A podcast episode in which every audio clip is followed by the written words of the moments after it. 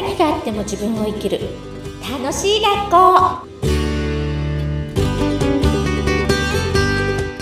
月に1回リレー方式でゲストの方に紹介していただいた素敵な方をゲストに対談でお送りいたします。今日のゲストは一般社団法人レディーボックス代表の三上うららさんです。うららさんよろしくお願いします。お願いしますはい最初にぜひ自己紹介お願いします。はい、えー、皆さんこんにちは、えー、私は一般社団法人レディーボックスという非営団体を、えー、運営代表しております三上うららと申します、うん、レディーボックスで何をしているかというと主に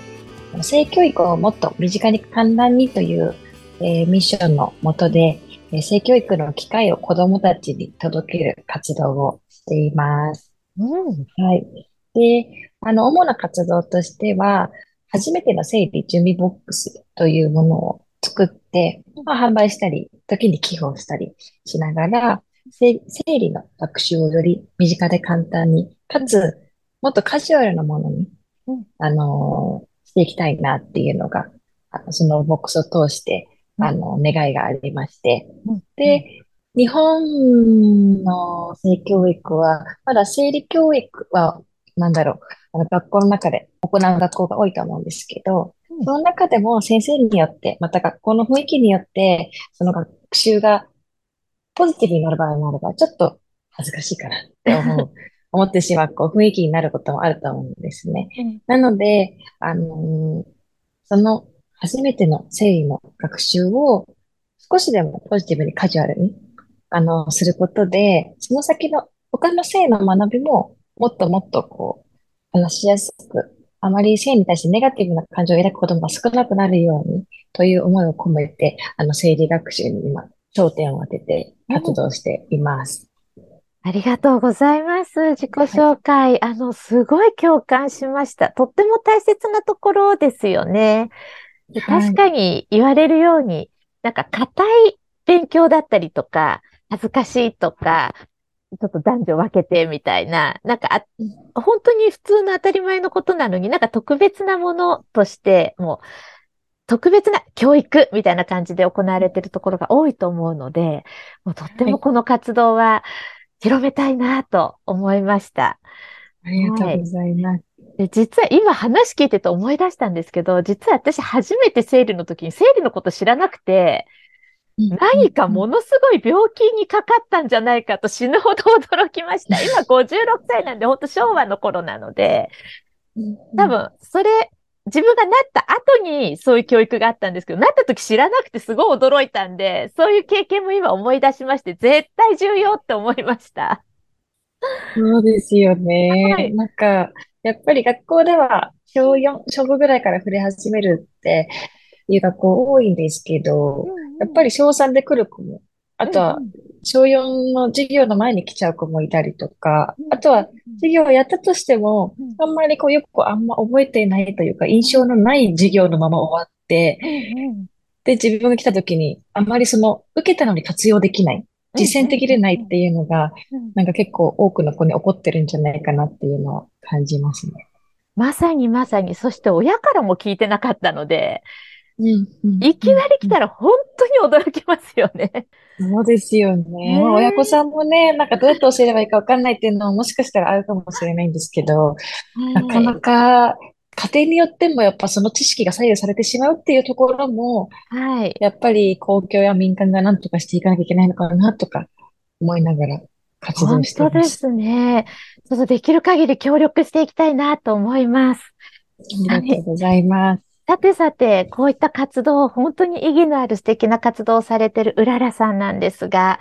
最初どうして始めようと思われたんですか？そうですね。えっと、私が高校生の時に、うん、あの、性被害にあったことがあって、うんうん、まあ、そんな殴る蹴るとこじゃないんですけど、うん。うん、あの、その時に、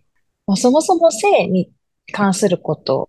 で話しづらいなっていうのは思っていたし、うんうん大人に話しても、なんだろう、毛嫌いされてしまう話題なんじゃないかなっていうのは、幼いながらにこう、社会から感じ取っていた部分があって、で、かつ、そうやって嫌なことがあっても、自分で対処する方法とかも知らないし、うん、いろんなこう知識不足や話しづらさをこう感じたときに、なんで今こう悩んで知識が足らなくて話しづらいんだろうって感じたんああの考えたんですね。うんうんうん、その時に思い出したのが、あ、初めての生理の学習がなんとなく恥ずかしかったからかなっていうのを振り返って、うん、で、まあ、生理を学ぶタイミングって小学校なんで、基本的には。うんうん、私もそうだったんですけど、その時って別に生理が、まあ、ある意味妊娠とかにこう紐づいてることとかって全然知らなかったんですよね。うんうん、ただ、後に知っていくわけで、うんうん、その、初めの生理の学びが、なんとなく恥ずかしくて話しづらくて隠すべきことって思った。後に、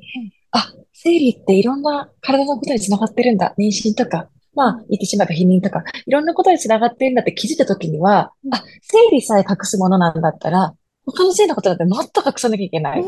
ていうのは多分、頭の中でこう、思っていて、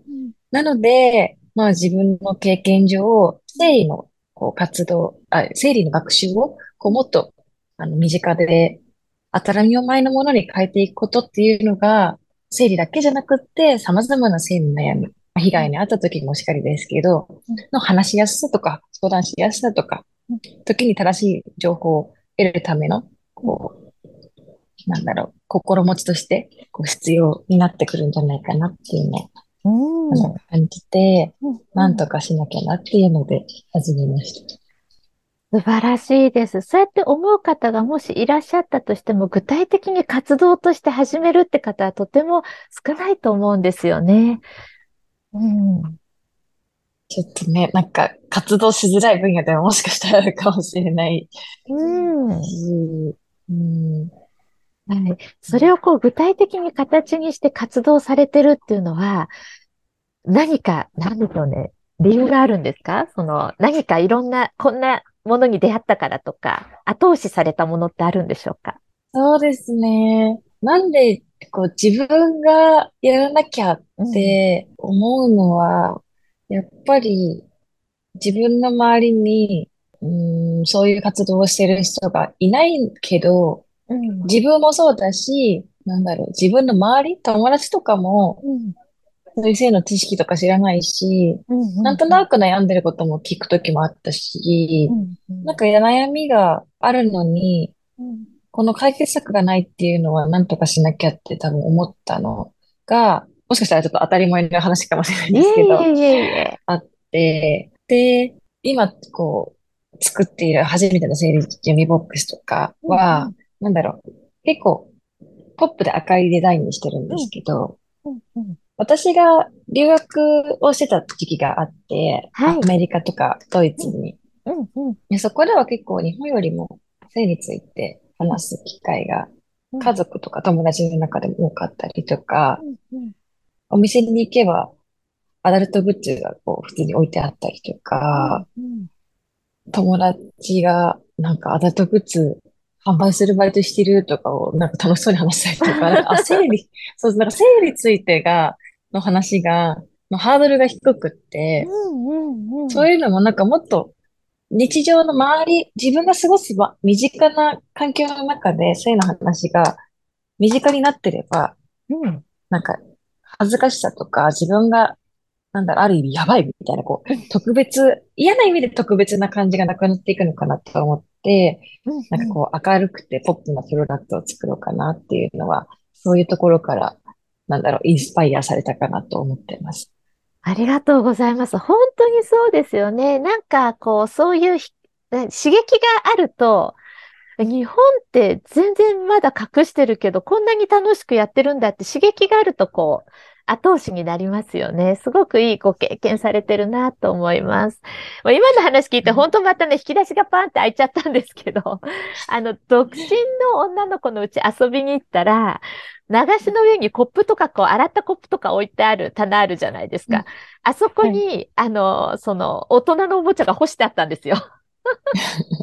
普通に。で、最初わかんなくてあまりにもコップの隣に干してあるから。え、これ干してあるよしたら、あ、やべえ、干してたんだ、みたいな感じですごい明けっぴろげな女の子がいて、日本人同士ですけど、お互い海外出てないですけど、なんか日本でもそういうことがあって、なんか恥ずかしいとか、わーとかじゃなくて、普通に話せた記憶がもう何十年も前の記憶が今蘇ってきました。すごいです。何十年も前で結構オープンな人がいるのは嬉しいな。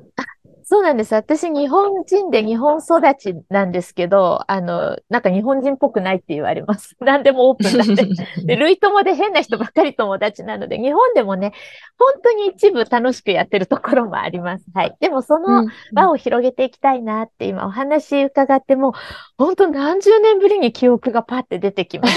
た。はい。これからこの活動、さらにどうなってどういうふうにこう広げていく展望がありますか？そうですね。えっと、今は先ほどお話しした整理ボックスをメインにやってるんですけど、うんうん、私たちが主に性教育の機会を届けたいって思っている先は、うん、幼稚園から小学校ぐらいの、あの、低年齢の子たちなんですね。うんうん、なので、その子たちが、まあ、あまり難しい話をしてもちょっと難しいと思うので、まあ、体は自分のものだから、守られる権利があるよっていう話とか、またまた、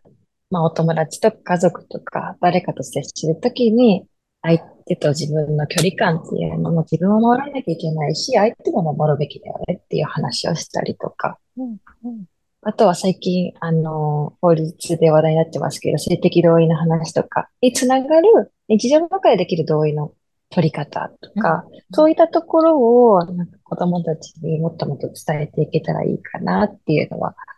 思っています。本当にそうですね。なんかこれからもさらに、こう、本当に大事な活動を広げられる方だなってお話伺って思ってました。最後に、聞いてる方へ一言お願いします。はい。えっと、そうですね。まあ、これ聞かれてる方は、大人の方が大変そうですね。多いかなと 思うんですけど、なんかもしかしたらなんか性教育って聞くと、うん、生理とか、性行為とか、妊娠とか、うん、なんかそういう、あの、身体的で、なんだろう、ザ・性みたいなことを、まあ思い浮かぶかもしれないんですが、まあそういう社会が日本にあるなと私は思ってるんですけども、はい。性教育ってもっともっとすごく広くて、うん、まああの、日本より性教育が進んでいるヨーロッパとかでは、スタンダードにありつつあるんですけど、それこそ様々な家族のあり方とか、うん、友情恋愛関係のあり方だったり、うん、あの、聞いたことある人もいると思うんですけれども、LGBTQ プラスの話だったりとか、うん、あと自分の体がどんな体であっても、なんか受け入れること、どうやって受け入れられるか考えたりとか、うんうん、まあ、もちろん生殖の話もそうですし、うん、またまたネットの使い方のリテラシーの話、うんうん、ネットでの誹謗中傷の話とか、まあ、物理的な暴力の話とか、本当に今私が申し上げたこと以外にもいっぱいこう、人間自分一人じゃなくて、まあ誰かとこう生きていかなきゃいけない時に、うん、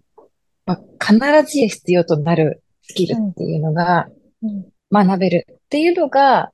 性教育って私は思っていて、うん、すごくあの世界のスタンダードなガイダンスとか見てもそういったことが書いてあるんですね。うん、なので、あの、ぜひ性教育少し調べてみたりとか、うんうん、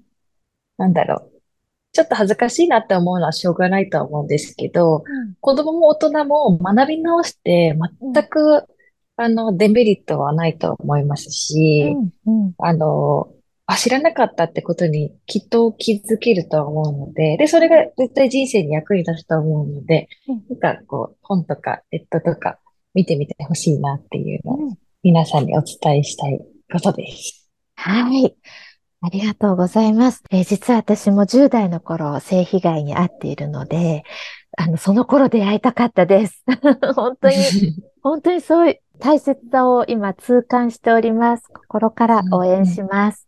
はい。ありがとうございます。では最後にですね、この番組はリレー方式で行っております。あの、素敵なお友達ご紹介ください。お友達なんですけど、今ちょっとたくさん、あの、魅力的な方がいまして、今迷っておりまして、ちょあっ、と、あの、またお伝えさせてください。わかりました。じゃあ次回はお楽しみということで皆さん楽しみにしていてください。うららさん、今日は本当にありがとうございました。ありがとうございました。